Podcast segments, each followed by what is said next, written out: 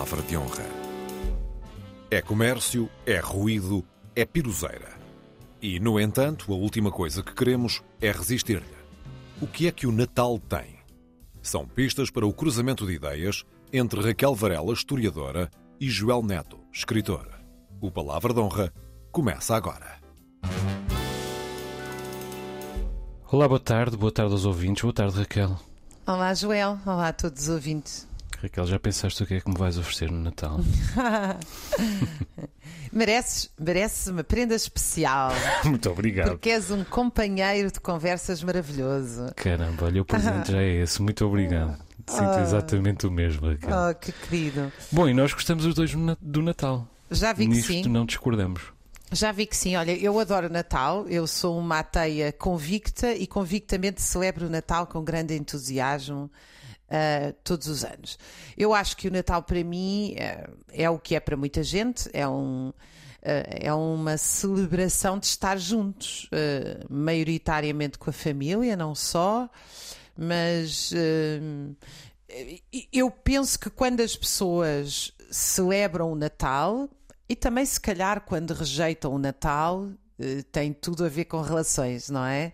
Claro que há uma certa rejeição militante ao Natal, que é uma espécie de crítica ao eh, Pai Natal vermelho da Coca-Cola, ou seja, ao consumo desenfreado e à forma como nós aderimos de malas e bagagens ehm, a este mundo tão consumista. ehm, mas eu acho que, apesar de tudo, também há outro lado que é eh, grande parte das pessoas o que celebra é estar junto, estar junto de quem ama, estar junto de quem gosta, é um ritual. Eu, eu sou um- um- uma adepta fervorosa dos rituais, porque eu acho que os rituais de convívio nos estimulam o convívio. Eh, Eu não acho que nós convivemos naturalmente, eu acho que nós precisamos de formas de organização social, cultural.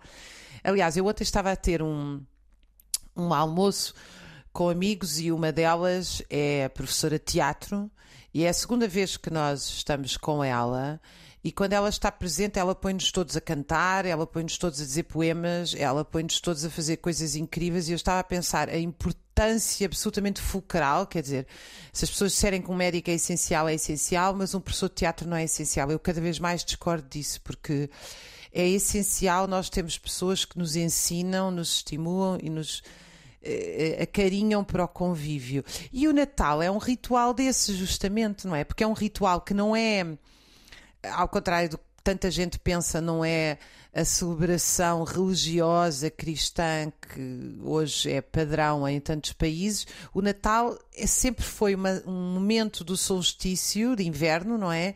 Que celebrava a nossa relação com a natureza, uma espécie do nosso recolher quando está frio eh, e, eh, nos casos dos países em que está frio, naturalmente, e em que nós eh, temos pela frente um.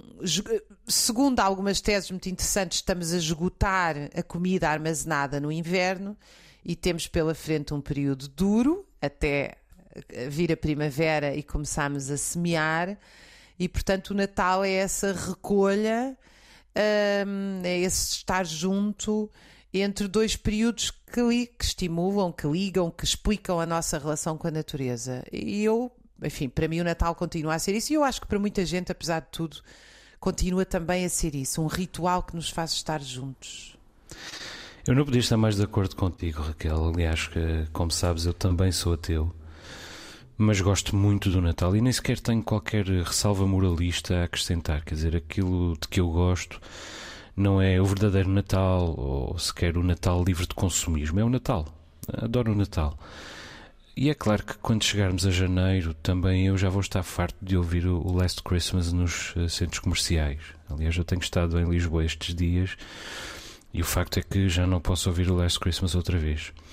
Mas mesmo com o Last Christmas eu continuo a adorar o Natal. Adoro as cores, os sons, eh, adoro a iconografia, eh, adoro a comida, adoro a tradição em geral e, e espero francamente eh, que não tenham de voltar a cancelar-nos o Natal em Portugal, ao contrário do que aliás já está anunciado em vários países. Este ano nós fizemos a, a árvore de Natal ainda em novembro, eu e a Marta. Aliás, já estamos há várias semanas a rever velhos filmes de Natal E, e não tarda começamos a ouvir as canções. Não do Wham ou da Mariah Carey, mas talvez do Louis Armstrong, do Nat King Cole ou do Bing Crosby, entre tantos outros clássicos. O Natal é uma época consumista, eh, é verdade, é uma época ruidosa, é uma época pirosa, como, como dizem na nossa introdução. Mas eu adoro esta piroseira, confesso-te, porque adoro sobretudo a mensagem, como tu dizias, a mensagem de harmonia de, de que esta piroseira é mensageira. Eh, o Natal, o Natal apela ao que de melhor as pessoas têm. Eh, dentro de nós, o bem e o mal estão sempre em luta e continuam em luta também no Natal, mas nesta época é mais frequente eh, o bem ganhar as pequenas batalhas do dia a dia, digamos assim. Tudo Natal apela à harmonia e ao otimismo, à boa vontade, aquilo que chamamos boa vontade. E é uma boa expressão essa boa vontade, porque às vezes é mesmo uma questão de vontade às vezes é mesmo a questão de nós decidirmos uh, ser otimistas, decidirmos viver a harmonia ou decidirmos uh, exercer a generosidade. Uh, mas mesmo quando se trata de uma decisão, de uma ação deliberada, de uma ação racional, continua a libertar-se dela, digamos, uma força transformadora nem que seja uma, uma força transformadora para as crianças. Eu estou convencido de que, apesar do frenesi dos presentes, e do consumismo em geral. Aliás, a melhor educação que as crianças têm é aquela que recebem ao longo da época de Natal. Há toda uma embalagem de gentileza, de boa educação, de sensibilidade para com o outro, de partilha. Há toda uma educação a ocorrer no Natal, mesmo que os eh, próprios pais não tenham uh, consciência disso. Não sei se essa é a tua experiência, Raquel. Olha, a minha experiência, na verdade, a minha experiência do Natal é maravilhosa, porque a minha avó vivia numa aldeia e, portanto, o Natal era o momento em que todos nos reuníamos e ocupávamos eh, vários, eh, éramos oito primos sempre a brincar juntos, eh, todos os tios e, portanto, todos à volta dela, e nós conseguimos até manter depois da morte dela, temos um almoço anual onde nos juntamos todos e já nasceu uma quarta geração que aparece. Todos os anos há um, há um bebê novo, que é assim uma coisa muito bonita. Um, e portanto, a minha experiência é realmente uma experiência. Um, absolutamente uh, maravilhosa, mesmo quando hoje temos um núcleo familiar onde celebramos o 24 mais pequena, que é com o meu irmão, a família, do meu lado da família, dos meus pais e da minha tia, ainda somos muitos à mesa e isso realmente é um é um prazer enorme. Lá fora eu tenho sentimentos ambíguos, não é? Eu acho que há muita gente só no Natal. Não é só no Natal, mas talvez no Natal doa mais a solidão porque eu acho que nós somos uma sociedade onde as patologias da solidão, a depressão, a ansiedade e muitas outras que não são tratadas como patologias da solidão, frequentemente como stress e outros fatores, mas tudo redunda em problemas de solidão, grandes conflitos nos locais de trabalho, grande falta de cooperação, grande solidão até física, afetiva. Um, muita gente sozinha mesmo, muita gente que não se encontra. E eu acho que o Natal. Uh, quer dizer, cria-me sempre também um bocadinho de angústia pensar como é que estão as pessoas que estão sós uh, neste período, que é obviamente uma angústia repartida pelo ano todo, mas que agora fica muito mais visível. Eu acho que há realmente um aproveitamento comercial do Natal. Um, ehm, quer dizer, o mercado, o novo mercado, o novo Deus é o mercado. Uh, e onde antes havia igrejas, agora há bancos. Uh, uh, as catedrais eram os lugares maiores das cidades e agora os lugares maiores das cidades são sedes de bancos, são sedes de farmacêuticas, são sedes de grandes empresas de comunicações. E, portanto, evidentemente que esta mercantilização da vida apanhou também o Natal. E, portanto, nós somos submersos numa série, num bombardeamento que é B, porque cada vez mais as pessoas desligam eh, desligam-se desse bombardeamento e ainda bem, não é? Eh, aí eu penso que todos os órgãos eh, de comunicação vão ter que se reinventar por essa e por muitas outras razões, porque tudo o que é em excesso, tudo isto se transformou num excesso enorme. Mas, apesar de tudo, eu penso que há bolsas de superar isso, não é? enquanto, por exemplo, eu lembro-me quando eu era pequena, um casaco era uma prenda que nós recebíamos assim quase para sempre, porque um casaco era um ordenado de um mês. Depois veio aquela fase made in China dos anos 90, em que, sobretudo nas crianças, eh, elas virtualmente abriam milhares de brinquedos, sem saber o que fazer com aquilo. Muitas iam brincar com o papel e com o cartão dos próprios brinquedos, não é? E eu agora noto, eh, talvez seja a minha bolha, mas eu noto uh, que agora cada vez mais há outras prendas, uh, sabes? Prendas de afeto, prendas de. Olha, a minha prenda é, por exemplo, eu com uma amiga minha todos os anos nós vamos fazer uma massagem, as duas, depois vamos almoçar, beber uns copos e passamos a tarde juntas. Isto é a nossa celebração de Natal. Uh, tenho com outra que fazemos uma coisa semelhante. Com os meus filhos e com a minha família, optei muito por coisas tipo viagens ou coisas que fazemos juntos. Não é exatamente que compramos uh, para dar, mas que fazemos juntos. Uh, e eu acho que isso se nota muito. Uh, não sei como é que é aí nos Açores ou nos lugares mais pequenos. Bom, os Açores são iguais a todo o resto do país em geral. E todos nós podemos ir construindo as nossas bolhas, mas temos de reconhecer que há, há consumismo em excesso nesta quadra. e o consumismo é talvez ainda mais pernicioso no Natal, desde logo, desde logo porque a necessidade sublinho esta palavra, necessidade de dar presentes não corresponde necessariamente a uma expressão de afeto. Há muitos presentes que damos apenas porque tem de ser, há muitas pessoas a quem não sabemos sequer o que dar, e no meio desse stress há muito dinheiro gasto uh, desnecessariamente. Isto já sem falar nos presentes que compramos à última hora, uh, que não são realmente apropriados a quem os recebe e que ainda por cima custam uma fortuna porque não tivemos tempo de procurar melhor. E tudo isto, em abstrato, é uma dependência bastante deprimente e é um sinal de falta de liberdade. Uh, nós sentimos de alguma maneira que se não dermos um presente, não merecemos ser amados. Uh, e além de que há, como dizes e bem, o bombardeamento de todas as campanhas publicitárias e de marketing que, no fundo, no, nos escravizam e às quais acresce muitas vezes os desejos caros dos nossos filhos, sobrinhos e familiares em geral, desejos de coisas de que, bem vistas as coisas, às vezes nem se precisa. Mas o consumismo, se pensarmos bem, existe todo o ano. Ele é mais visível nesta época, realmente, mas ele é visível em diferentes escalas noutras épocas.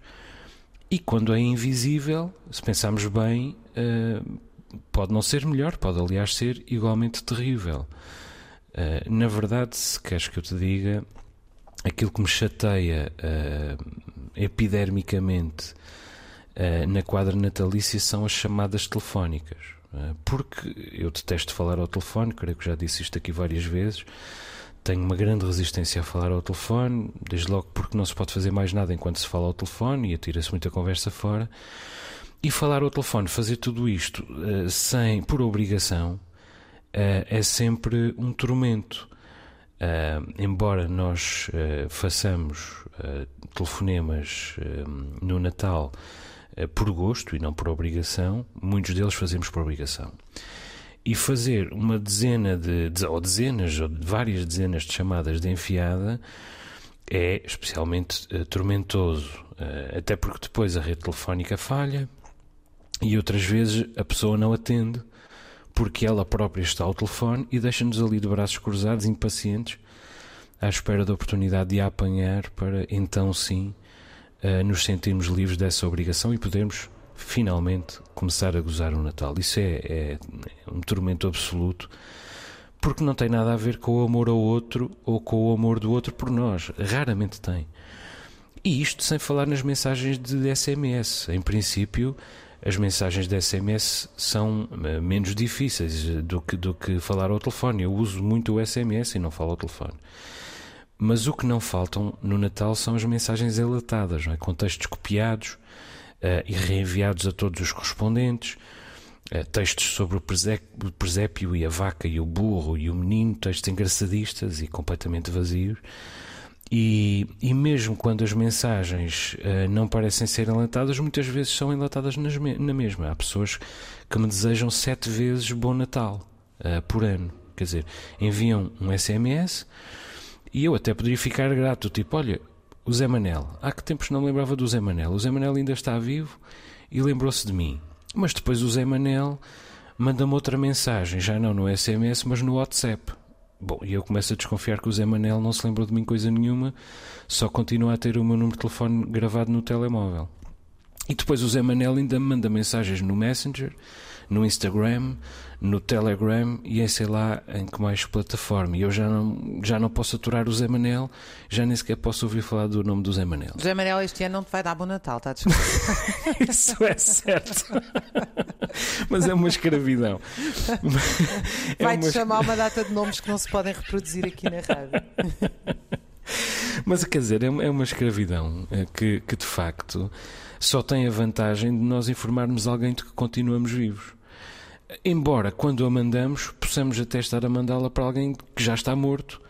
Uh, e nunca vamos saber porque essa pessoa não devolve a mensagem, mas na verdade nós mandamos tantas e para tanta gente que já nem vamos notar se uma dessas pessoas uh, não responder.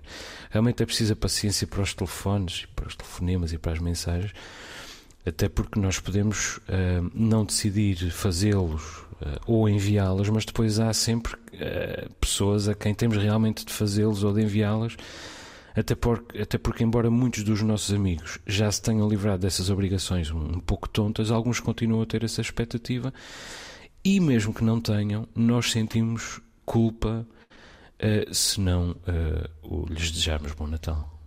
É verdade, essa padronização do Natal por uh, emoticons e afins, ou seja, pré, esta pré-feita, é realmente. É, é, questiona completamente aquilo que seria o espírito do encontro, não é? Porque o que se está a mandar é uma repetição Uh, meramente formal de um texto que nem é nosso. Nos telefonemas eu não sei, não é? Uh, acho que aí existe um pericopó pessoal contigo com os telefonemas, porque apesar de tudo, uh, poder ligar a alguém e saber dessa pessoa, mesmo que às vezes seja um bocadinho chato, é uma, ainda é, é um bocadinho uma aproximação maior.